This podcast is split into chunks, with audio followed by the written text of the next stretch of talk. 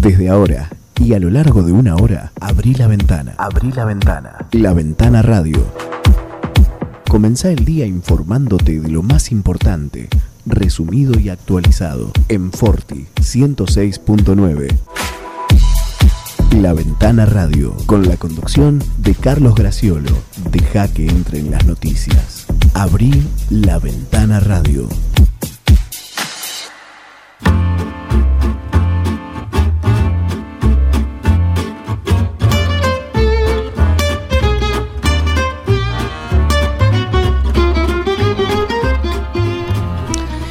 Hola, hola, buenos días. eh, Bienvenidos a la Ventana Radio y bienvenidos a Forti. Es un gusto saludarlos en este martes 13, nada menos. Martes 13 de julio del 2021 son las 8.02 de esta jornada bárbara que parece que vamos a tener hoy. 4 grados dice la temperatura, el pronóstico, dice el pronóstico sobre la temperatura.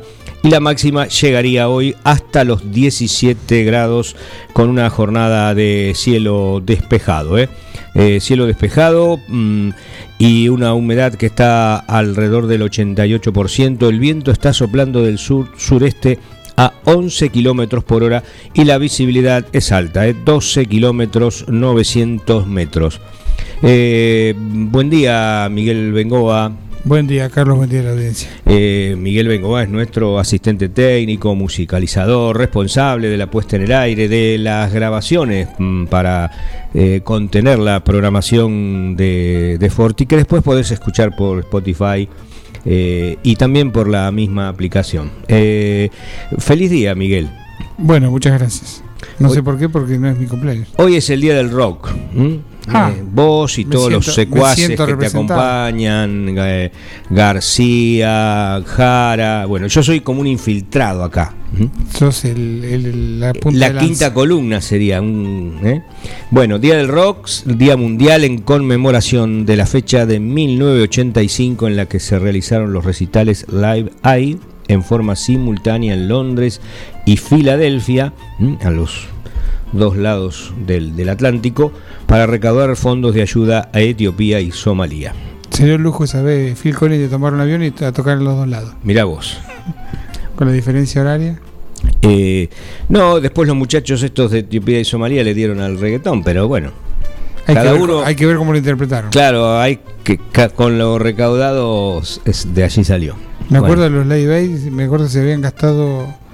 Eh, tenía un, un costo la organización y todo eso, y me acuerdo que en pilas para las linternas de los. de lo- la logística. dentro del escenario, etcétera. No hablamos de los acomodadores porque la gente iba y se ponía solita. Pero se habían gastado 20 mil dólares, suponete. Claro. Con lo cual comían no sé cuántos somalíes. Eh, bueno, sí, Pero bueno, seguramente, hubo, claro. hubo una, una recaudación importante y fue una movida. Más que nada, más, más que el dinero, la, la concientización. ¿Se repitió eso después años siguientes? Yo no recuerdo, no recuerdo. claro. Que a veces esos movimientos sirven justamente mm, también eh, el efecto recaudador, pero también para poner en foco las cuestiones. Hubo una, una, una movida, en, en- estoy pensando en otro, en, en una recorrida del mundial que en algún momento vinieron por derechos humanos, por Live Aid. No, no, no el de Somalia. Vinieron, vinieron pero mucho antes. Bueno, eh, está muy interesante también la página de Naciones Unidas que habla so- sobre estas cuestiones, ¿no? Sudán eh, eh, y otros y otros lugares que, que sufren aún las consecuencias, sobre todo de la de la hambruna, ¿no? Eh, hay hoy en los en los diarios argentinos de circulación nacional eh, también eh, cuestiones que tienen que ver con con eso, ¿no? Con la con la necesidad de, de- de lograr el, el- el abastecimiento de, de- comida básica para una claro para una gran parte de la población, sobre todo en el continente eh, africano, ¿no? Eh, las fotos remiten a, esos lugares, con, bueno, también con condiciones de, viviendas muy, muy paupérrimas de, de- esos mismos lugares. ¿Qué es lo que decimos siempre? A veces las cifras de, eh, de pobreza no, no solo están reflejadas en el tema de la comida, sino justamente en en las de- demás condiciones que, que generan esa situación. El coronavirus puso una lupa sobre esto y tiene o muy pocos datos estadísticos o es un misterio biológico que tengan tan pocos contagiados. Eh, sí, Tal vez o por poblaciones dispersas, no, no agrupadas en grandes ciudades. también creo que hay una gran carencia de información o el poco interés también en, en reflejarlo, ¿no? Bueno, después si lo encontramos vamos, a hacer esa mención justamente a, una, a estas cuestiones. Eh, eh, en estos días lo que se escucha mucho es el tema de, la distancia social. En estos días, creo que en el último año, eh, al principio era todo un tema de- de cómo graficarlo, cómo decirlo, pero la distancia social eh, se puso de moda, se aplicó y es un poco una de las herramientas o una de las pocas eh, herramientas que tenemos cuando no estaban las vacunas para evitar la propagación del virus. Lavado de manos, el uso del alcohol en gel y el distanciamiento social, además del uso del barbijo. Eh, hablando de distancia social, en 1946, Atahualpa Yupanqui escribió y grabó aquella milonga campera que decía: ¿A qué le llaman distancia? Eso me habrán de explicar. 65 años después, su pregunta tuvo una respuesta porque, bueno, en, en los últimos meses el, el gobierno nacional, principalmente en la Argentina, eh, inició una campaña publicitaria que, dura y que abarca eh, todos los medios aclarando que la distancia social mínima aconsejable para evitar el contagio de enfermedades es la de dos metros. Eh, a veces nos inquietamos un poco cuando alguien se nos acerca demasiado eh, y no sabemos su condición. Lo que decíamos que en la gran ciudad es imposible a veces mantener. No, no, eh, sí, hoy veía eh, Constitución o las grandes terminales de, de trenes, eh, realmente es imposible. ¿Quién está sonando? Luis Miguel. Nada me consuela. Si no Hay, hay muchos otros compositores y cantantes también que se ocuparon del tema de la distancia en sus canciones, especialmente en boleros y baladas. El cantautor cubano César Portillo de La Luz, ese es su nombre completo, compuso Contigo en la distancia. El que estamos escuchando. Claro, que tuvo difusión mundial en las versiones de cantantes internacionales como Lucho Gatica, Olga Guillot, Mina, Plácido Domingo, Andrea Bocelli y Cristina Aguilera. En este caso, en la versión de Luis Miguel.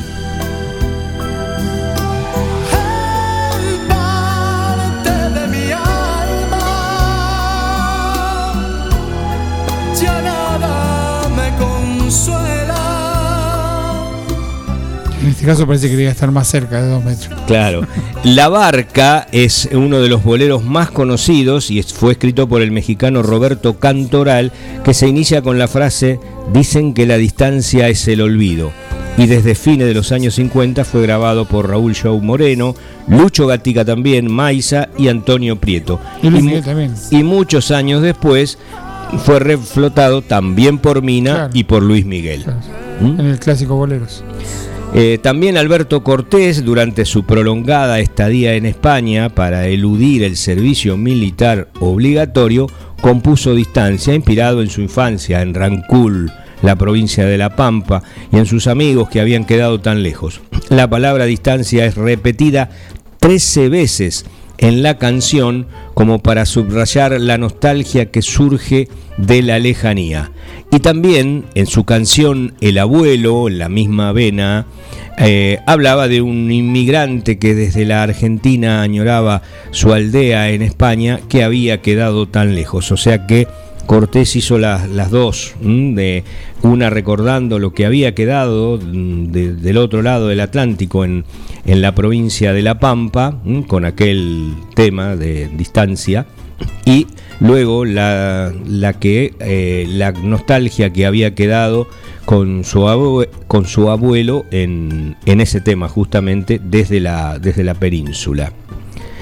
También el cantautor italiano Domenico Modugno hizo su contribución a este tema de la nostalgia eh, y de la distancia con la canción eh, La lontananza. El estribillo, eh, La lontananza sei como il vento che fai dimenticare chi non sama. ¿Mm? Fue No te, tra- no te conocía estas habilidades. no, fue traducido como sabes que la distancia es como el viento que hace olvidar a quien no se ama.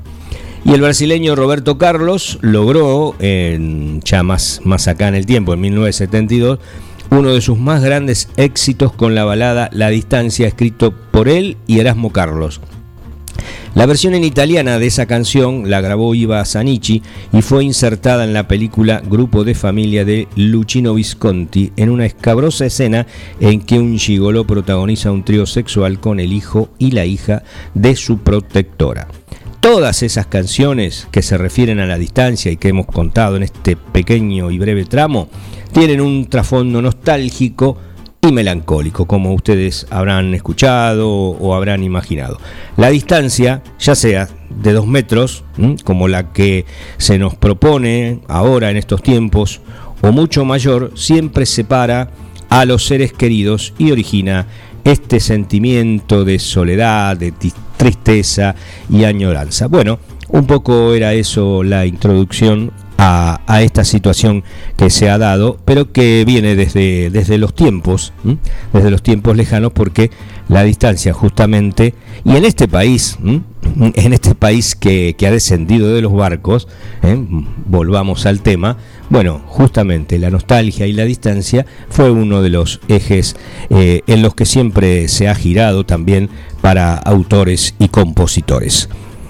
8.13 de la mañana, 4 grados, decíamos sobre 9 de julio y sus alrededores. Vamos a tener una jornada muy, muy agradable. Una jornada realmente, bueno, digna de, aprovechar, de salir a, a, cumplir con las obligaciones. Estamos en fase 2, recordemos, pero parece no notarse. Argentina superó ayer los 25 millones de personas vacunadas y los 30 millones de dosis recibidas. Esa es una de las noticias, algo de lo que vamos a desarrollar durante el programa de hoy. También eh, que se han detectado nueve casos de viajeros que arribaron al país contagiados con la variante Delta. Esto es uno de los eh, hechos más eh, destacados y más preocupantes, si se quiere, de esta situación que, diariamente venimos informando y también en lo que mm, refiere a, otras cuestiones que se han tratado siempre en la ventana radio.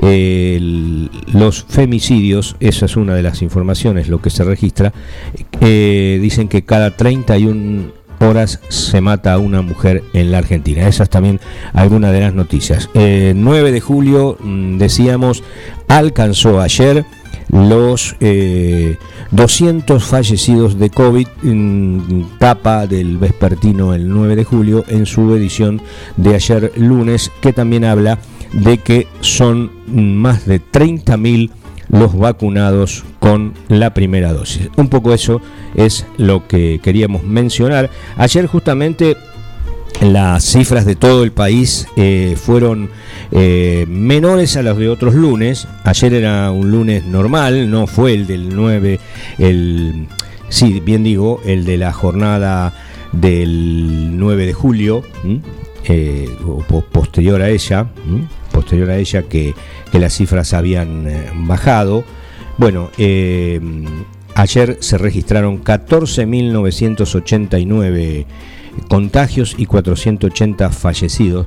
Eh, digo esto del, de ayer lunes porque el anterior, el 5 de julio, se habían registrado 17.000, el lunes 28 18.000 y el lunes 21, de ahí veníamos, de la jornada del, 20 de junio, o sea, el, 21 de junio fue, fue feriado, hay que recordarlo, se habían registrado 8.600, pero el punto de referencia que tenemos, que es la mitad mm, de, junio, mm, que es casi un mes atrás, 14 de junio, habían sido 21.292, 21.292.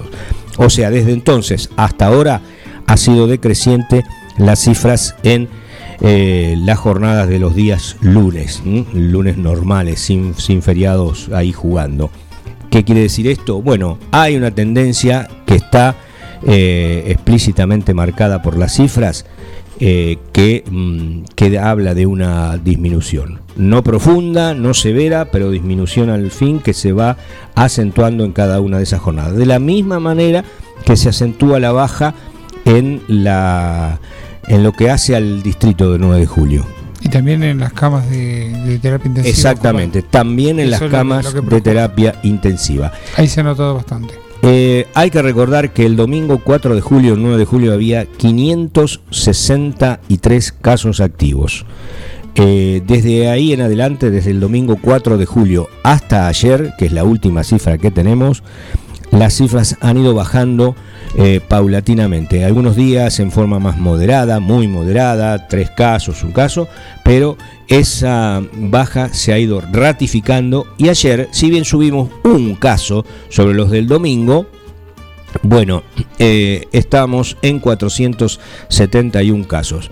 Eh, lo único preocupante de estas cifras, además del número de fallecidos, que ya de por sí es eh, inquietante, los 200 casos que menciona el vespertino el 9 de julio, eh, y que a todos también los, le llama la atención, es que aún se siguen registrando, a pesar de las altas, se siguen registrando muchos nuevos casos. El- en el día de ayer hubo 46 altas, pero hubo 47 nuevos casos. O sea, sigue siendo muy alto ese, ese número de, de contagios. Ya sea, 300 y pico por semana es mucho. claro, ya sea por hisopados o por contactos estrechos, pero todavía ese número sigue siendo alto. ¿Mm? No quiero pensar ¿mm? que nos, Así no vamos a bajar de fase nunca. Claro, que, que nos demos contra la pared después de los acontecimientos del sábado, que estuvo todo bien, pero eh, me quedo un poco con la frase del gobernador Santa Fe, que mencionó, con el mismo entusiasmo que saliste a festejar, bueno, hizo pate. Palabras más, palabras menos, eh, aludiendo a la, bueno, a la alta concentración que hubo en las calles de la capital de, de su provincia, también en Rosario, obviamente, en todas las localidades, bueno, hubo ese, ese festejo. Salieron Eh, a poner paño frío, paño frío de, de hisopar, pero creo que el hisopado se verá en la semana. Creo que al toque no te sale. No. Eh, bueno, va a haber que esperar. ¿m? Va a haber que esperar a los días Jueves, eh, viernes, futuro. ver qué pasa. Eh, hu- ¿Hubo algún acontecimiento similar mm, que, que no, que no ocurrió como tal? Tal vez porque el virus no había ingresado de la manera que lo había hecho, que fue aquella vez, en aquellas jornadas que le costó el puesto al, al titular de, eh, de ANSES, ahora no recuerdo el nombre, pero fue quien estuvo a cargo en la gestión anterior de Cristina Fernández de Kirchner del Banco Central. Eh, se habían programado las cobranzas de, de distintos beneficios en, en un, en un par de jornadas, entre jueves y viernes, bueno, y hubo una masiva eh, presencia de gente en las calles, fue un caos todo ello. Eh, bueno, no, no, no había otra manera que rodar alguna cabeza para, para contener la, la indignación que había y, y todo ese, ese malestar, ese mal humor, ¿m? en- sobre todo impulsado a veces desde los medios, pero, pero mal humor al fin por haber programado o no haber previsto. Un eh, escalonamiento. Claro, exactamente. Eh, también estaba la necesidad imperiosa de, de la gente de tener dinero en su bolsillo, bueno, pero la, la- la falta de bancarización y también es cierto que a veces muchos comercios eluden la posibilidad de brindar esa, ese servicio a sus clientes o te cobran un sobreprecio, esto también hay que decirlo, bueno, en, ese combo también hubo mucha gente en las calles, pero no pasó, no pasó gran cosa. Eh, todos mirábamos asombrados la, la televisión o escuchábamos los informes radiales, Hubo un punto a favor que fue que eran esperas al aire libre.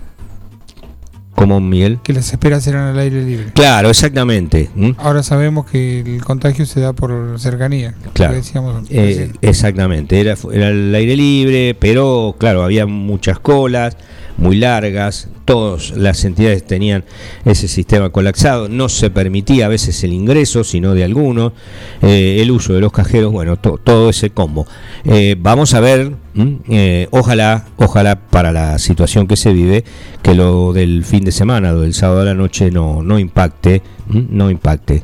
Eh, hace, hace nada, hace ayer creo que fue, estuve viendo un documental de los comienzos del coronavirus cuando se sabía muy poco y comentaban la llegada del, del virus a, a Estados Unidos, uno de los lo que llaman eventos super contagiadores, fue el Mardi Gras o el carnaval que se hace en la zona de Luisiana y, y fue un evento, un evento que desparramó el virus realmente por el sur, por toda la zona.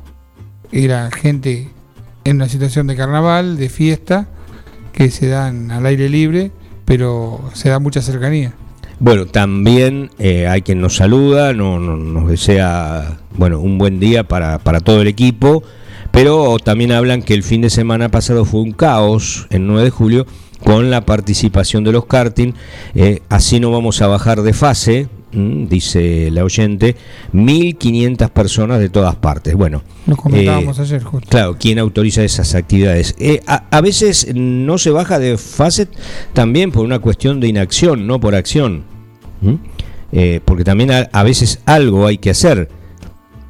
Si no están permitidas las, las competencias de fútbol, la liga lo tiene, bueno, lo tiene mm, eh, prohibido o restringido justamente porque la autoridad superior, eh, que en este caso es eh, el Consejo Federal y la Previde, que es la Agencia de Prevención eh, de, de la Violencia en los Espectáculos Deportivos, no permite el, eh, e- e- ese, ese desarrollo de ese tipo de competencias. ¿m?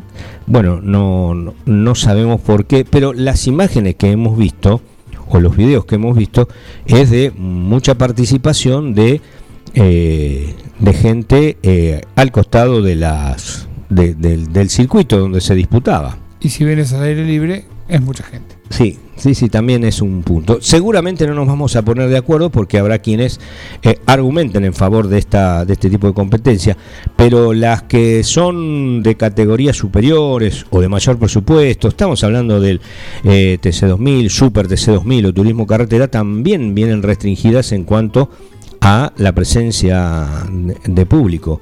Claro, lo que ocurre es que, eh, bueno, allí influye el, el tema de la televisión eh, y, y, eh, seguramente habrá argumentos en favor para todo esto. Pero eh, también es cierto, había que decirlo, creo que lo habíamos mencionado ayer también, el tema de de esta actividad del karting el fin de semana en 9 de julio y que también hubo algún intendente que en otro lado eh, no, no permitía este tipo de actividad eh. prohibía de lisa y llanamente el ingreso de, de gente de otros distritos o de otros lugares para esa competencia bueno eh, eso e- esta situación que se ha dado. También Miguel mencionó al pasar, eh, y, quería hacer un punto sobre eso, sobre... eh, eh, sí, justamente, co- coincidimos también a, a que nos dicen que con ese criterio se podría jugar al fútbol el 9 de julio.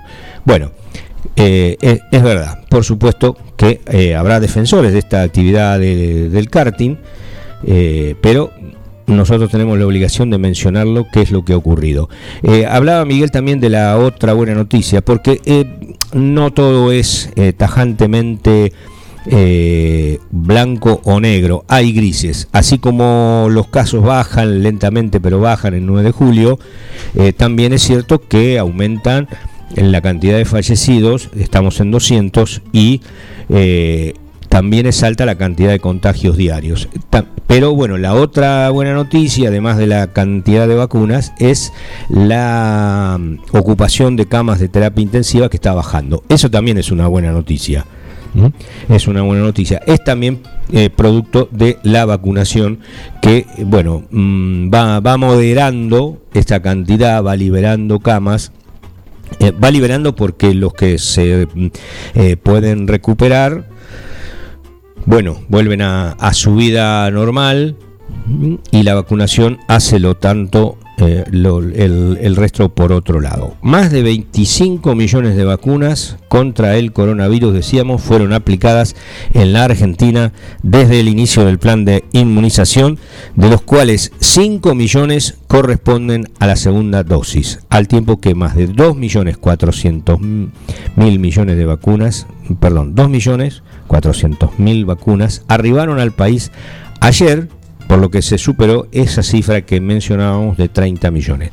De acuerdo con el monitor público de vacunación, hasta este lunes se han distribuido 28.121.944 dosis de vacunas en todo el territorio y se aplicaron, bueno, 25.153.387 y de ese total hubo 20 millones de personas inoculadas con la primera dosis y 5 millones, siempre un poquito más, cuenta con el esquema completo de vacunación. Según el informe oficial, hoy eh, se comenzará con la distribución de 768.000 dosis de la vacuna china Sinopharm que han llegado el viernes pasado eh, y que se han distribuido en todo el territorio nacional. Esa distribución, eh, acá quiero hacer un alto porque a veces hemos tenido oportunidad de ver, esto es fácil, cualquiera lo, puede ver, cómo es la, la distribución y la proporción y eh, es casi una columna perfecta la que hay entre todas las provincias del país. Ese porcentaje, cualquiera sea él, eh, eh, es casi una columna perfecta. No hay alguna provincia que saque ventaja sobre otra. Podrá haber un 1% en más o en menos, pero no más de ahí donde eh, bueno, una provincia del norte o de la Mesopotamia, del oeste o de la Patagonia tiene la, misma proporcionalidad de vacunas recibidas y aplicadas que, el, que el resto. Se eligió el criterio de, la población, la cantidad de población, el, censo, digamos, para aplicar vacunas. Tal vez eh, epidemiológicamente habría que haber empezado por las zonas más calientes primero es una, opinión de los, de los médicos. Claro. Sí, sí, cuestiones que van apareciendo con el correr de, del tiempo, ¿no? Pero eh, ninguna provincia puede argumentar, no, no lo han hecho tampoco, de estar en desventaja ante esa, esa situación porque todas han recibido la misma cantidad y la aplicación ha sido en consecuencia del mismo modo. Eh, decíamos que según el informe oficial eh, se había comenzado con esas 768 mil dosis de la vacuna china Sinopharm que llegaron el viernes pasado y esa distribución comenzó por la provincia de Buenos Aires y la ciudad de Buenos Aires y corresponde al segundo cargamento que arribó desde China el viernes último de los 10 viajes que están previstos durante julio hasta llegar a los 8 millones de dosis en el marco de ese contrato suscrito con, eh, con China eh, por un total de 24 millones hasta el mes de septiembre. De acuerdo con el criterio dispuesto por el Ministerio de Salud de la Nación en base a la cantidad de población de cada distrito, de ese cargamento a la provincia de Buenos Aires, la provincia que habitamos, le corresponden 296.000 dosis, a la ciudad de Buenos Aires 49.600, a Catamarca 7.000, a Chaco 20.800, a Chubut 10.400, a Córdoba 64.000, a Corrientes 19.200, a Entre Ríos 23.200 y a Formosa 10.400.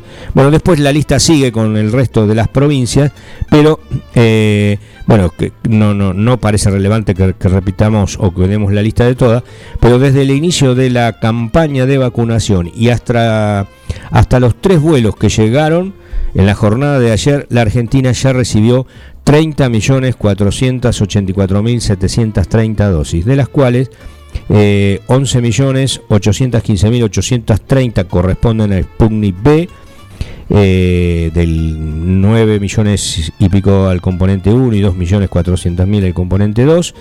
Eh, 8 mm, millones 304 mil pertenecen a Sinofar, luego sigue la lista con AstraZeneca Covishield, que fue una de las que se, se distribuyó, que se aplicó el 9 de julio.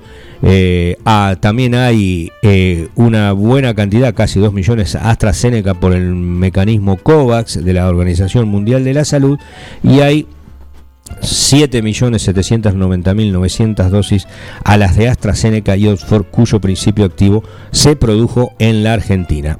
En horas de la tarde de ayer un cargamento del eh, del segundo componente de la Sputnik B, 550.000 dosis concretamente que llegó al país, lo que se convierte también en una muy buena noticia debido a que hay muchas personas todavía que estaban esperando esta vacuna para completar el esquema. bueno, después hay detalles de los vuelos, de sus arribos, pero fundamentalmente eh, lo que queríamos decir es eh, eh, con que abrimos este tramo, que la Argentina superó los 25 millones de personas vacunadas y los 30 millones de dosis recibidas. 8.31 de la mañana de este martes 13, 13 de julio, eh, y hacemos la primera pausa y enseguida volvemos. No hay pan que por bien no venga. Panadería Bedia, en la esquina de Tucumán y Robio, te espera con el más rico pan, facturas, galleta de campo, prepizzas, pan para hamburguesas, pan de miga y mucho más. Panadería Bedia, en Tucumán y Robio, teléfono 2317-445-728. Neutral Mix. Nutrición animal de bovinos, cerdos y equinos. Líder en el país en productos de concentrados proteicos y distribuidores de Betty Pharma. Neutral Mix. Desde la ciudad de 9 de julio para todo el país. Ruta 5, kilómetro 261. Teléfonos 02317 611 612 611 613. Visita nuestra página www.nutralmix.com.ar Salames artesanales, jamón crudo, lomitos, bondiolas, chorizos secos, colorados y criollos, quesos de todo tipo, tablas de picadas. San Luis 619, teléfono 02317 491 010, 2317 486 990. Facundo Quiroga, Chacinados los abuelos, fiambres de pueblo. Docente privado. SADOP te acerca más beneficios. Somos docentes. Somos SADOP. Sumate. En 9 de julio, Corrientes 1464. Laguna Los Pampas. Pesca, turismo, recreación. Un lugar ideal para disfrutar en familia y al aire libre. Ubicado en Ruta 70, acceso entre Quiroga y Martínez de Oz. Servicios de proveeduría, bebidas, leña, carbón, líneas y carnada de pesca, agua caliente, baños, parrillas, quinchos, sombrillas y estacionamiento gratuito. Alquiler de botes, canoas y kayaks, bajada de lanchas. Temporada de pesca de diciembre a septiembre. Contacto 2317-621-941. Minimercado Principios. Venta de gas en garrafas y tubos. Todo para tu pileto de natación. Alguicidas, clarificador, cloro líquido y en pastillas. Comestibles, bebidas, productos lácteos. Alimentos para mascotas, artículos de limpieza. Excelencia en el servicio y las mejores ofertas. Minimercado Principios. Calle La Rioja sin número. Teléfonos 02317 491 331 2317 407 435. La Ventana Radio en Forti 106.9. La Ventana Radio con la conducción de Carlos Graciolo.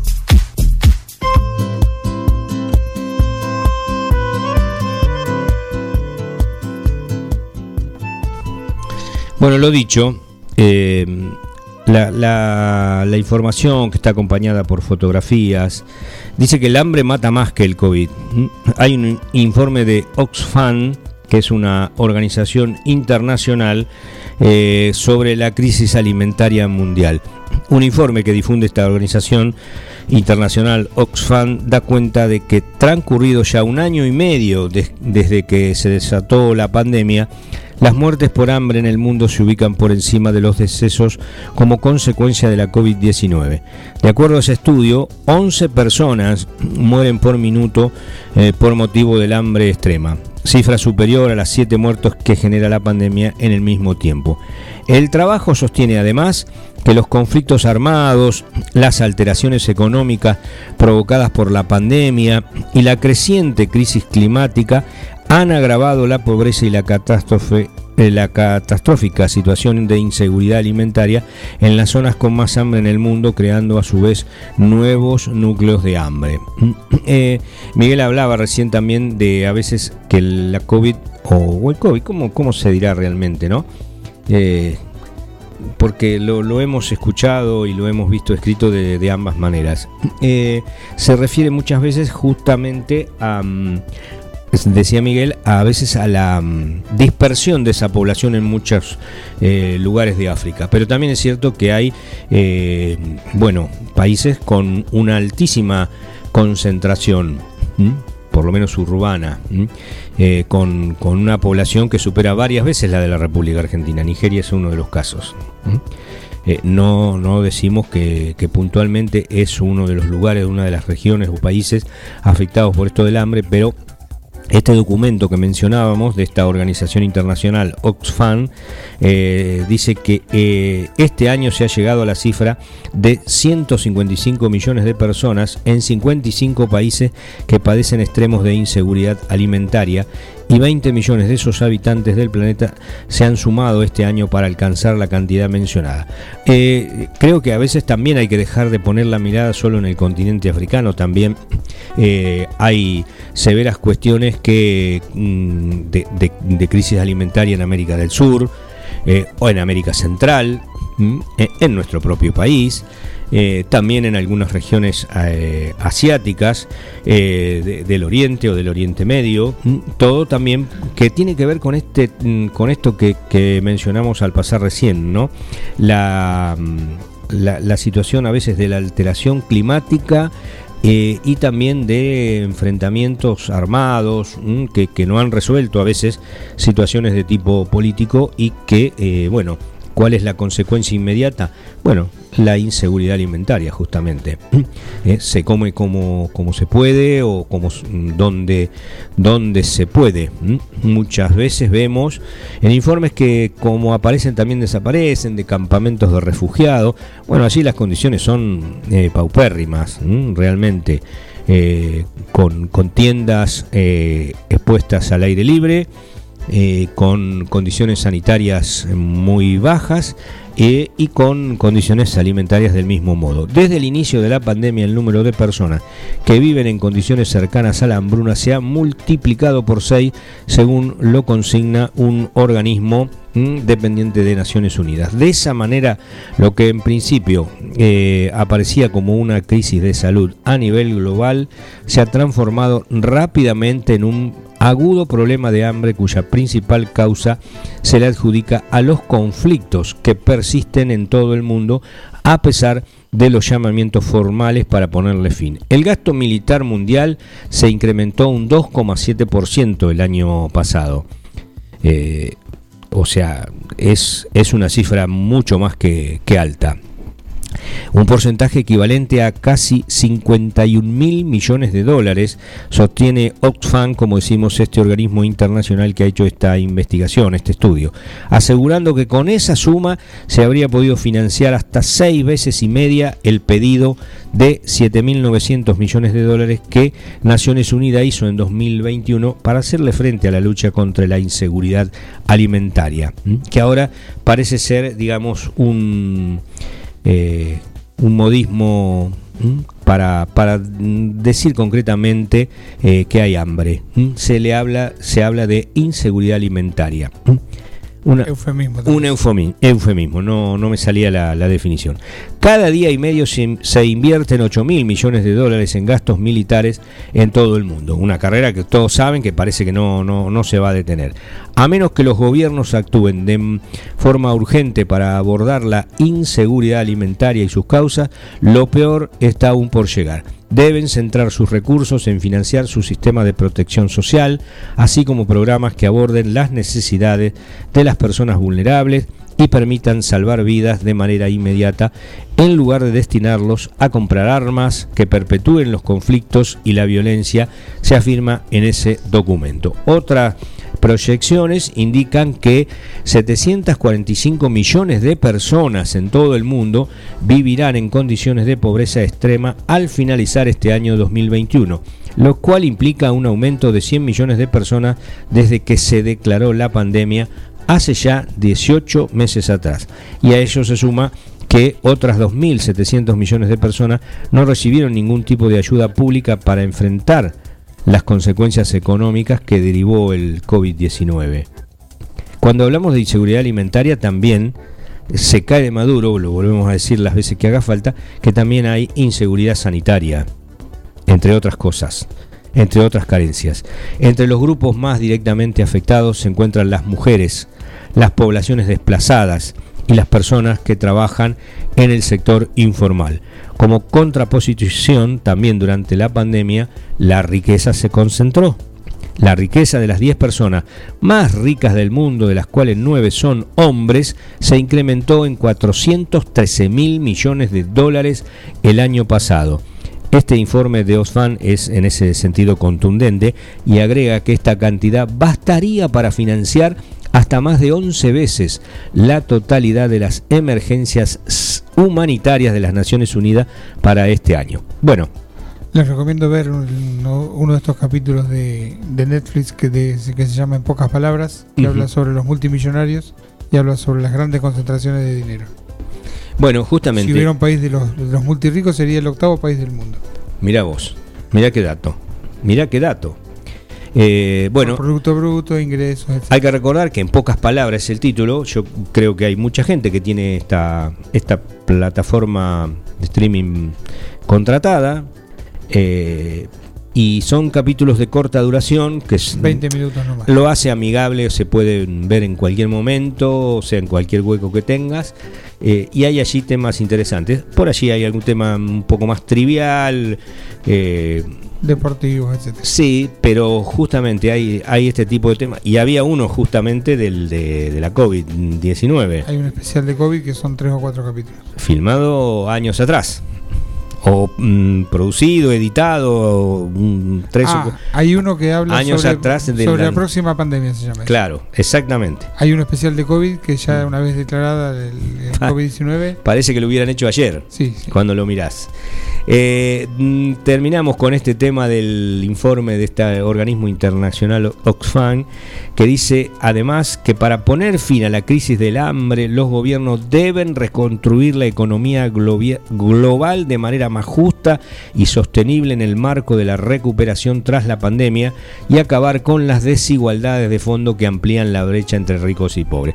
Me parece que es solamente esto una expresión de deseos, no mucho más. Entre las iniciativas que se proponen para salir al cruce de la hambruna mundial, se plantea la urgencia de dar financiamiento al llamamiento humanitario de Naciones Unidas contra el hambre y la creación de un fondo global de protección social. Además, dice Oxfam, se debería garantizar el, acceso humanitario a las zonas de conflicto, que hay muchas.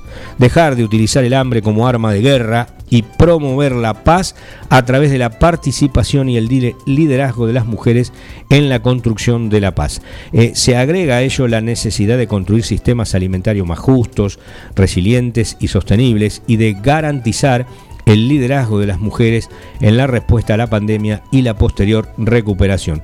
Todo ello se sostiene en el documento sin perder la vista eh, en la urgencia de apoyar una vacuna universal contra la COVID-19 mientras se adoptan medidas urgentes para hacer frente a la crisis climática. Otro de los de los tantas cuestiones. Hacemos una nueva pausa, estamos llegando a Quiroga y Anaón a través de la 106.9, la misma frecuencia de Forti, y a Dudiñat a través de eh, FM Contacto, la colega, en el 96.9. Ya volvemos.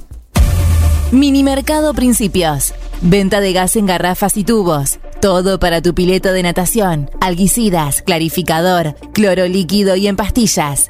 Comestibles, bebidas, productos lácteos. Alimentos para mascotas, artículos de limpieza. Excelencia en el servicio y las mejores ofertas.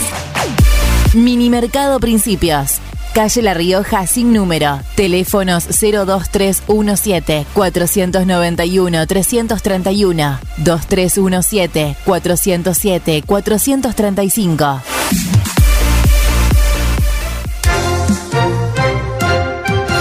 La vacuna es solo el comienzo.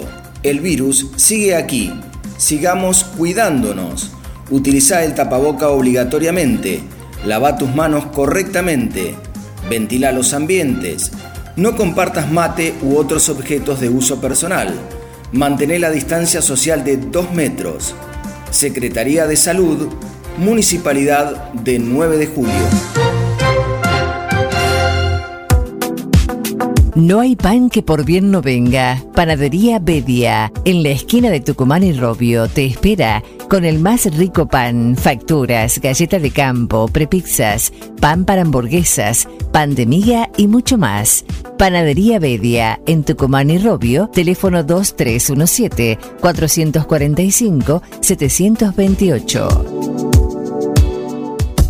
Salames artesanales, jamón crudo, lomitos, bondiolas, chorizos secos, colorados y criollos, quesos de todo tipo, tablas de picadas. San Luis 619, teléfono 02317 491 010, 2317 486 990. Facundo Quiroga, Chacinados los abuelos, fiambres de pueblo.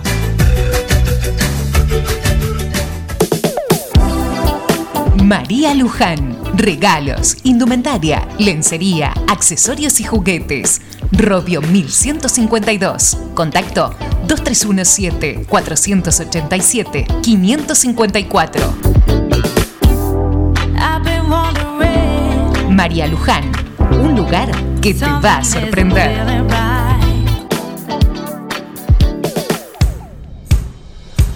Laguna Los Pampas, pesca, turismo, recreación. Un lugar ideal para disfrutar en familia y al aire libre. Ubicado en Ruta 70, acceso entre Quiroga y Martínez de Oz. Servicios de proveeduría, bebidas, leña, carbón, líneas y carnada de pesca. Agua caliente, baños, parrillas, quinchos, sombrillas y estacionamiento gratuito. Alquiler de botes, canoas y kayaks, bajada de lanchas. Temporada de pesca de diciembre a septiembre. Contacto 2317-621-941. La Ventana Radio. Deja que entren las noticias. Abrí La Ventana Radio.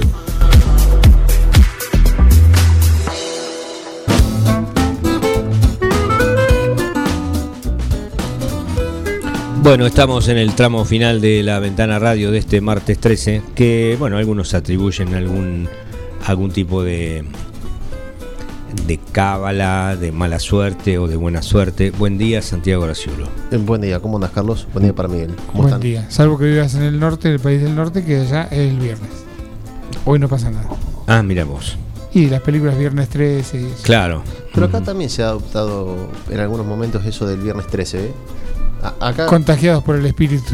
a- a- es permeable en eso esta tierra y, y La cultura. adoptamos ese tipo de cuestiones. Una de las últimas cosas que yo recuerdo haber adoptado es el 911 como teléfono de emergencia. Claro, si no me equivoco, ¿no? Sí, sí, sí. Se adoptó porque es como universal ya. claro. Igual que la cartelería mm, eh, de las eh, rutas, ¿m? La- eh, el color es universal.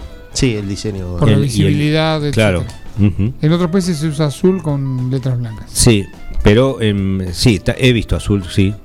He visto a través de la, Sí, de la televisión Europa, o de las películas, mm, digo, pero generalmente es de color verde. Y también se está adoptando en, en nuestro país, sobre todo en la ruta que va a la costa atlántica, eh, el- la cartelería identificato- identificatoria de las localidades, eh, pueblos o ciudades con eh, una cartelería blanca y una banda roja. Un simil a la camiseta de River, como para que se ubiquen. Eh, que es muy, muy usada en España. En, en España está extendida en todo el país, pero. Uniformizadas. Claro, exactamente. Bueno, en estas divagaciones de martes a la mañana andamos. Eh, ¿Alguna novedad que sea meritoria para, para este espacio, Santiago? Eh, vuelve la Copa Libertadores a partir de hoy. Hoy. Hay nueva actividad. Esto de eh, el show debe continuar. La, pe- la pelota no para, al menos en estas latitudes, en tierras de Colmebol. Fue diagramado así el calendario y a 48 horas de haber finalizado la Copa América de Selecciones, un poquito más de 48 horas, eh, pero ni siquiera los, los tres días reglamentarios que puede tener eh, un partido y- entre un partido y otro. hay, hay jugadores que tranquilamente pudieran haber sido utilizados en sus selecciones. entonces, es un sin razón haber puesto tan rápidamente, haber programado partidos de Copa Libertadores a los pocos días de haber finalizado la Copa América de Selecciones. Lo cierto es que hoy a la tarde, a partir de las 19.15, será el turno de que vuelva a rodar la pelota en la Copa Libertadores de América. Cerro Porteño recibirá Fluminense. Y en el mismo horario, 19-15 también, esto ya corresponde a los octavos de final de la Copa Libertadores. Boca recibirá Atlético Mineiro, el Atlético Mineiro de Matías Saracho, ex Racing, el Atlético Mineiro de Hulk, el delantero brasileño de, de una fisionomía eh, contundente, un portento físico importante, y el Atlético Mineiro de el hombre de estas tierras, de eh, Nacho Fernández, Ignacio Fernández, que eh, tratará de pasar de ronda frente a Boca Juniors justamente a partir del 19-15. Boca, Atlético Mineiro, partido de ida. Más tarde un plato muy atractivo, San Pablo Racing, el equipo de Hernán Crespo, el San Pablo de Dani Alves, de un montón de jugadores importantes, de Martín Benítez, ex independiente, recibirá a Racing de, de Avellaneda eh, en un partido también correspondiente a los octavos de final, ya con varias, eh, con presencia de justamente de los eh, jugadores eh, que, han participado en la última eh, Copa América. Mencionaste al chileno, el, el centro delantero chileno en Atlético Mineiro, eh, creo que Vargas. Eduardo Vargas, Claro, eh, también- es el delantero del centro delantero de la selección, Claro. con pasado en el fútbol mexicano, eh, que ha sido pretendido por Boca en algún momento, o ha sido sondeado al menos en esto de quiénes son los pretendidos o quiénes son los ofrecidos. Eh, un, un hombre que tiene unas cualidades Muy interesantes, sí, sí. con- conocidas por ser parte de la selección chilena. Sí, es un rival duro para, para Boca, sí. Eh, o sea, que el Mineiro, el Atlético Mineiro, está considerado como uno de los candidatos. Eh, Te, te saco un poco de lo que es la Copa de hoy. Eh, ¿Sudamericana hay también?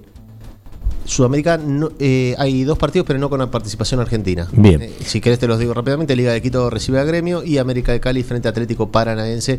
Cuatro equipos que tranquilamente uno los puede ver eh, animando habitualmente la Copa Libertadores. Bueno, eh, por diferentes cuestiones, algunos de clasificación, otros de, de- de haber sido eliminados en la Copa Libertadores, han caído en la Copa Sudamericana, que es el torneo de segundo nivel. Ahí estarán participando justamente. La actividad de los equipos argentinos, seguramente lo que te interesa la sudamericana, será a partir de mañana cuando Arsenal de Sarandí visite Sporting Cristal en Perú. La definición de la, mm, de la Eurocopa del domingo, bueno, trajo consecuencias, porque en, en Inglaterra volvió a aflorar el racismo tras la derrota en la final de la Eurocopa. Rashford, Sancho y Saka, los tres jugadores que, que malograron sus penales, eh, en algún caso fue por pegó en el palo y el otro porque lo atajó el arquero italiano, que no recuerdo, si- siempre me- tengo dificultades para el apellido de Donnarumma, Donnarumma, exactamente, que es un gigante, 22 años y ya tiene más de 200 partidos jugados a nivel de clubes. eh, juega en el Milan, Debutó con 16 años, juega en el Milan hasta la temporada que terminó recientemente. porque Eh, nuevo refuerzo del equipo de París, el Paris Saint Germain, es quien lo ha adquirido. Claro, más Llega eh, en condición de libre. Es una moda que se, se utilizó mucho en este último mercado de pases. La pandemia golpeó las economías de los clubes, eh, los, los más chicos ni hablemos, mm, pero ha, ha llegado a golpear las arcas de los, de los clubes, de las instituciones que han demostrado poderío económico en los últimos años. Bueno, ¿cuál fue la para el na- nada, nada que ver. especular con eh, la finalización de los contratos de los jugadores y negociar directamente con ellos. Cuando un jugador eh, cumple el, contrato con un club que está- por el cual está contratado, pasa a quedar en libertad de acción y él puede disponer o negociar con, con el mejor postor o con quien él considere. El jugador es libre en ese sentido, queda en libertad de acción porque su vínculo contractual Ahí- ahí no hay costo. privados entre dos partes ha, ha finalizado. Eh, ahí no, eh, o sea, el fair play financiero no, el costo no pasa- aplicaría. Ahí el costo pasa solamente por la ficha del jugador, por Claro. el contrato que tiene el jugador con la institución. Porque también eh, el, el Paris Saint Germain fichó a Sergio Ramos, También mantuvo a Neymar, mantuvo a Mbappé, o sea, Pero también llega en condición de libre Sergio Ramos. claro. No ha renovado con el Real Madrid y el central español, para muchos, uno de los mejores centrales de la historia. Eh, pónganlo en el lugar que quieran, por delante de Varesi, detrás de Varesi, por delante de Beckenbauer, detrás de Beckenbauer. Pero ahí está ahí en la discusión. sí, en, esa- en ese Olimpo en, de, en un buen banco de reserva, en un, en un buen banco de suplentes, podría estar tranquilamente Sergio Ramos, que ha hecho los méritos en la selección y en- en- a nivel clubes para ser considerado uno de los mejores de la historia. Bueno, ha dejado de pertenecer a, a la institución de Madrid, al Real Madrid, y ha arribado a la capital francesa para sumarse al Paris Saint Germain. Bueno, eh, vuelvo, no me, no me olvidé. Los jugadores de la selección inglesa, Marcus Rashford, Sí. Jadon Sancho. Son tres estrellas. Tres. Do- dos del Manchester United, uno ya con tiempo en la institución, Rashford. Negros ellos, de tez Sí, negra, sí. fueron víctimas de insultos racistas. Sí, eh, el otro Sancho que fue contratado en este mercado de pases hace do- un poco menos de dos semanas se confirmó la, la transferencia de, del Dortmund de Alemania al Manchester United y el otro Saka que es eh, un jugador del Arsenal inglés. Estamos hablando de eh, tres jugadores de, de relieve, tres importantes jugadores. Sí. Pero hay publicaciones de, de respaldo a ellos tres. Claro. eh, justamente eh, el escudo de la selección inglesa eh, son, si uno lo, lo ha visto en detalle, son tres leones. Bueno, hay algunos posteos ya en redes sociales, el mismo lugar donde empezó todo este caldo de cultivo de desacreditación y, y de ofensa y, y de, malos modos para, para, para descalificar justamente a estos tres jugadores que han errado o han tenido inconveniente con los penales el día domingo. Eh, e- ese- en esas mismas redes sociales se puede ver eh, un posteo donde, eh, haciendo alusión al escudo de la, de la Federación Inglesa, de los tres leones, bueno, eh, hay un paralelismo ahí entre esos tres leones del escudo con los tres leones, estos que serían los tres chicos, los tres jugadores que están viviendo horas muy delicadas porque están en el centro de, de- de las críticas de un sector de la población. También tuvieron eh, respaldo. Sí, siempre. Obviamente, uno se queda seguramente con lo, con lo Claro, negativo. exacto. Que porcentualmente Sí. debe ser más reducido, pero es lo que más ruido hace o mayor molestia causa, ¿no? La comparación es neg- por la negativa. ¿Cómo? La comparación es de burlona. Sí, no, vuel- no, no, vuelva- no, no, eh, vuel- el cuento de los tres del decir, Claro. diciendo estos son nuestros tres leones, como eh, posicionándolos de alguna manera, mm, haciendo una evaluación positiva de ellos. Ya que estaba, le hubieran puesto tres panteras. Es que Sí, el, escudo de la Federación Inglesa justamente son tres leones. Perdón. Es por eso. es Eh, por ese motivo. Pero si hubiera tres panteras, tranquilamente. Lo que pasa es que eh, entiendo por dónde Lo- va. los, valo- los val- los valores son los mismos. Sí, la, la- la- la idea es Eh, tratar de algún tener lado garra y tener, eh, tener un- una actitud frente al, al- al contrario. Más allá de esto que, que ocurrió con estos tres jugadores, el fútbol inglés tiene un inconveniente serio cuando no se trata de clubes, cuando o cuando los clubes salen de, de- de las islas británicas a jugar a otras latitudes, a otros, a otros, a otra región, a otra zona del continente europeo, y ahí es donde se producen los desmanes, ahí es donde se pueden expresar Que los hubo también. que los hubo. Eh, esto lo que te decía es cuando un club inglés va a jugar a otra ciudad y, bueno, los muchachos que han sido controlados en tierras inglesas fuera de su terruño eh, tienen comportamientos indebidos eh, propios de otras épocas de- de- de los hinchas ingleses. Pero en tierras propias se produce este tipo de inconvenientes a veces cuando eh, en vez de haber eh, participación de clubes, hay participación de selección. La selección sigue siendo ahí un tema, un foco de, de- aglutinar eh, simpatizantes. Había en Wembley el domingo había muchísimo público, hubo eh, fue una final con el estadio prácticamente eh, ocupado en su totalidad, la- la- las butacas de- del estadio Wembley, un estadio que ha sido renovado en el último tiempo, pero que justamente tenía hinchas locales y visitantes. Bueno, ya habrán visto, y si no, busquen tranquilamente en redes sociales la cantidad de videos en- con agresiones de hinchas ingleses, de la policía. De la más cobarde, cuando Ah. salían eh, desprevenidos lo- los, hinchas italianos. italia- Generalmente, generalmente eh, en el fútbol este, este tipo de agresiones tienen que ver con la cobardía porque eh, son eh, en masa, eh, a personales, eh, a destiempo Claro. y, y en Sí, condiciones. que- salían de, de las de sus butacas y se ingresaba como a un living, que era la, la salida directamente, y que vos creés que es una zo- zona de acceso eh, o de salida libre y, y- y confortable como lo era, como se ve. Seguramente estarán ahí- revisando el operativo de Claro. seguridad porque no es que esto ocurrió en una cancha del ascenso argentino donde quizás Sí. los accesos eh, para que haya flujo de gente dentro de las instalaciones son deficitarias o no, no son las correctas o no, no son las, las ideales. No, estamos hablando de la catedral del fútbol mundial Sí. o una de las catedrales. La- de- déjame decir esto. la Renovado, con, accesos Sí. acordes, bueno. Sí, eh, preciosos. La Asociación del Fútbol, o FA, Sí. eh, por su sigla en, en inglés, Inglesa. dio un comunicado que describía ese comportamiento de algunos aficionados en Internet como repugnante, pidió a la policía aplicar los castigos más rigurosos posibles y dijo, haremos todo lo posible para apoyar a los jugadores afectados mientras instamos a los castigos más rigurosos posibles para los responsables. Pero también dijo algo más, eh, fue consejo para el gobierno, que desarrolle una legislación para que estos abusos tengan consecuencias en la vida real. Creo que es concluyente.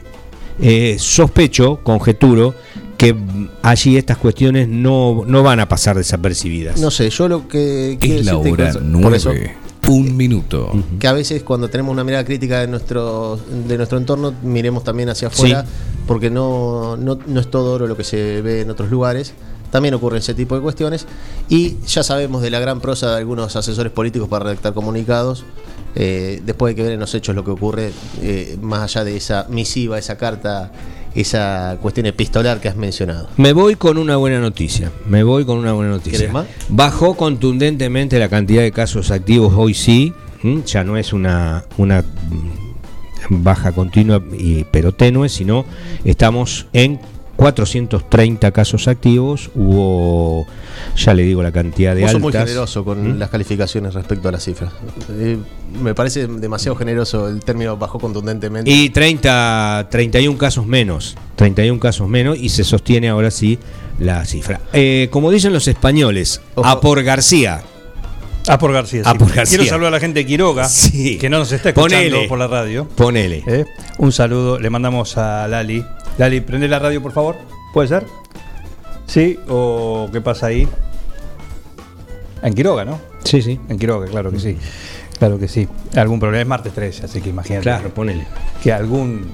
Hay que estar atento a todo. Ayer era el lunes 12. Ayer era el lunes 12. ¿Allá también? Ah, y bueno, eh, bueno, Víctor tiene una preparación. Bueno, pues, hoy a la noche le agradecemos a Popi Gómez que seguramente nos va a enviar saludos y ahí sabremos. Claro, claro, claro que Eh, sí. Por 106. Claro que sí, claro que sí. Bien, ¿qué carta hacías mención?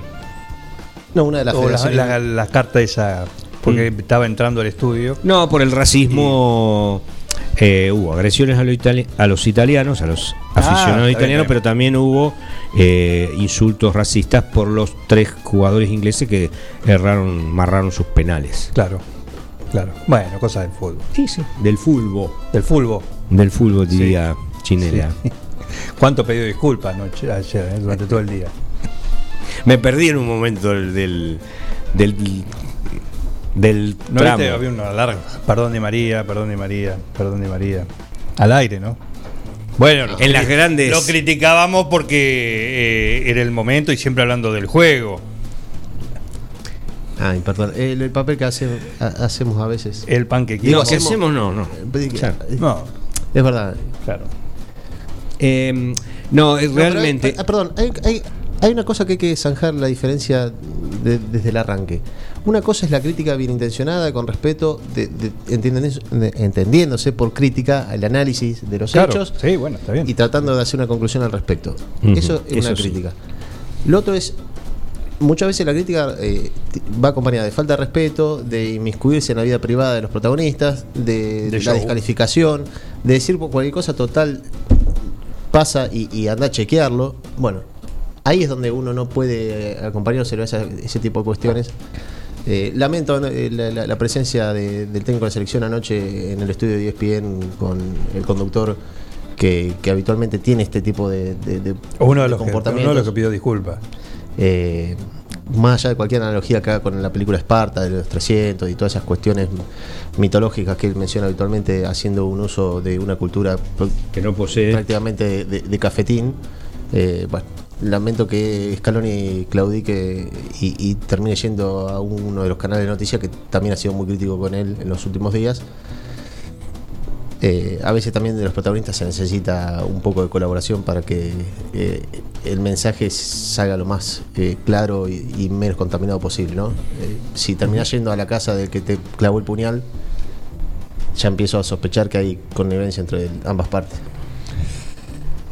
Bueno, parte de lo que dejó, de lo que el fin de semana.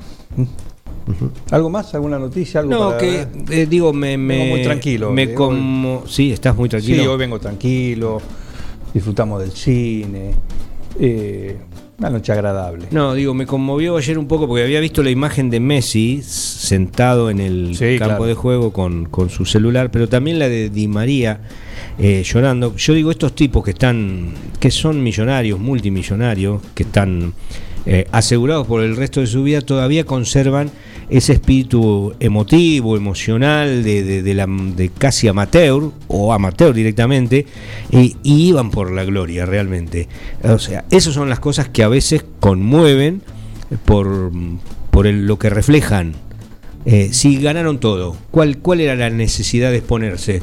Que se queden los argentinos con, con las críticas y, y yo me quedo, al- como dijo alguna vez, al, al lado de la Torre Eiffel a tomar café, que no era esa su intención, era justamente preferir que lo putearan 45 millones de argentinos E insistir y- una vez más. E insistir una vez más. Bueno, yo creo que casi tanto como Messi, Di María lo, lo merecía. Que tampoco son todos, pero bueno, a veces ¿Todos qué? el discurso del odio termina primando sobre otros que tienen menor eh, poder auditivo o menor poder de, de replicar su, su discurso, ¿no? Porque me parece que Ahora sí me confirma, perdón, ¿eh? Sí. Último momento en Forti. Me confirma acá la producción, la- el departamento técnico, pulgares para arriba los dos. Uno de cada mano, ¿no? Por supuesto. Eh, Graciolo al aire. está, ahora sí, las cosas más estamos al aire en Quiroga. las Ah, cosas por más el aire, interesantes, por las aire. cosas más interesantes de Quiroga ya pasaron y no las pudimos, no han podido ser escuchadas entonces. Bueno, eh, a partir de ahora, si quieren repetirlo, quieren hacer. Lo hacemos de vuelta el Dale, hacé la, la ventana. Claro, hacemos de vuelta el programa. El micro de Quiroga. Claro, sí. El micro de Quiroga. Sí. Eh, que sí, hubo festejo alrededor de la delegación. Sí, claro. Eh, ahora ahora la- le ¿Cómo viene no? a ser la, mm, la Plaza de Mayo eh, en miniatura es ahí frente a la Y delegación. bueno, está bien. Prepárate, prepárate para. Bueno, ya podemos dar la no- noticia, ¿no? ¿Ya? ¿Sí? No, no sé de a qué te referís. Sigue con, Estoy el, sin red. sigue con el misterio, sigue con el misterio, pero con Bengoa ya tenemos todo. Lo vamos a decir, Bengoa, ¿qué te parece? Digámoslo. ¿Sí? El próximo técnico Ah, del Violeta sería Carlos Graciolo. Vamos. y anoche tuve una conversación con el presidente del club. Va a terminar siendo. Va a terminar. ¿Por qué no? Ahí va. Primicia exclusiva de un plan perfecto. No se anima a decirlo todavía, pero fuentes eh,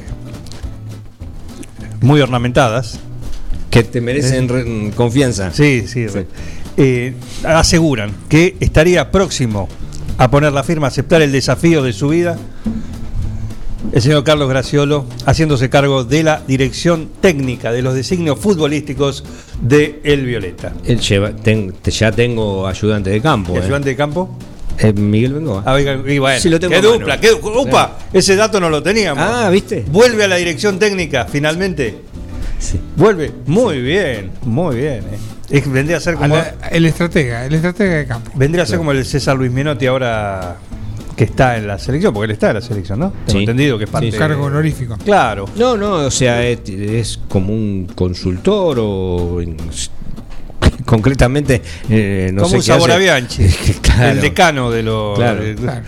Una cosa así. Pero fue el que le levantó el pulgar a Scaloni cuando se sentó a conversar con él. Bueno, algo así haría Bengoa. Claro. Dupla, ten- qué dupla, ¿eh? Sí. Qué dupla. Sí, sí. Qué dupla. Así que bueno, ampliaremos esto. Atención, Quiroga, porque esto está ya siendo eh, novedad en la Cataluña del partido. Sí, ya están llegando mensajes. eh, que muchas fake news empiezan así. Muchas fake news empiezan bueno, así. pero esto no es un fake news. Esto el tiempo va a decir. Nosotros estamos dando- Otras, otras, las que son fake. las que son de verdad fake, exactamente. Esto nosotros estamos, es- dijimos siempre el potencial, aparte. Tirás la mano, estaría. la piedra, arrojás y escondés la mano. Exactamente. eh, agarraría, Claro. ¿sí? Se haría cargo. Y así empieza la, la se haría cargo de la dirección técnica del Violeta, que está acéfala. Claro. El banco. Sí. Después le inventan un romance con algo. Sí, y se pudre todo. Bien, bien. ¿Cómo jugaría el equipo? Eh, hay que ver con qué plantel se cuenta. Bueno, pero con esquema. no, esquema. porque no se sabe qué Pero el esquema ideal, el que hay, el- uno dice, uno dice, yo juego, sí, después veo los jugadores y digo, bueno, me adapto con lo que tengo, tengo que cambiar. Ahí hay pero, que ser protagonista. pero claro, 4-3-3. Sí, hay dos, que- cuatro, cuatro. Hay que ser protagonista, hay que con, con tres delanteros. doble, doble nueve. También, lo que venga, sí. Doble 9, mirá qué bien. Sí, doble. De- pasamos del doble 5 al doble 9. Me tenía Sí, que sí. doble 9. Y bueno, ¿por qué no? Si hay doble 5, ¿por qué no puede haber doble 9? Aquí hay, hay dólar oficial y hay dólar blue, no va a Claro. haber doble 9. Y ahora hay otro nuevo. Sí, hay ¿cuál otro es? nuevo. Contado con liqui. No, ese siempre estuvo. No, no, no, El no, no, no, no, no. El bolsa. Ustedes, cre- Ustedes creyeron que, que ya teníamos el... El bolsa. No, no, tiene un nombre africano. Ah, mira. Sí. Ay, ya lo actualizaron, pero pará, pará, dame un segundito. ¿eh?